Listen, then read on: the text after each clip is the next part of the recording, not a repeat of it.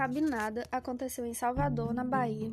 Durou alguns meses, entre 1837 e 1838. Também foi um dos movimentos do período regencial de caráter separatista, porém, diferentemente dos outros movimentos, eles não queriam separar do Brasil para sempre. Eles queriam a separação somente até a maioridade de Dom Pedro II. Quando Dom Pedro II assumisse, né, o segundo reinado tivesse início, a Bahia seria reintegrada ao Brasil. Esse movimento ficou caracterizado por ser composto principalmente por membros das classes médias, profissionais liberais, advogados, médicos, intelectuais, militares.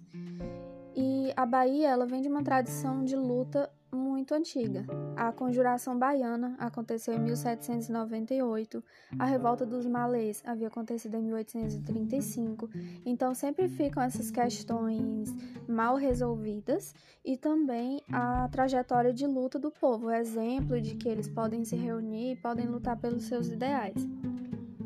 Aqui a gente tem uma situação de crise econômica devido ao enfraquecimento do comércio do, açúcar. A gente tem a insatisfação política devido à saída do padre Feijó e eles querendo mais autonomia para a província.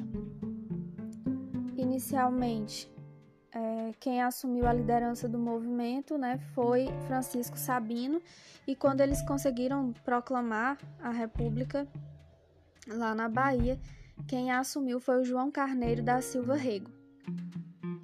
Ao final do conflito, alguns foram presos, os africanos que participaram do movimento foram degradados, né, expulsos para a África.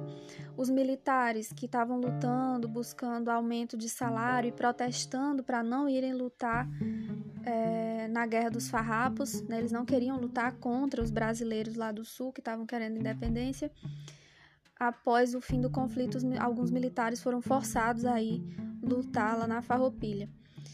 E os principais líderes, o Sabino e o Carneiro, foram condenados à morte, mas foram anistiados, tiveram seus crimes perdoados.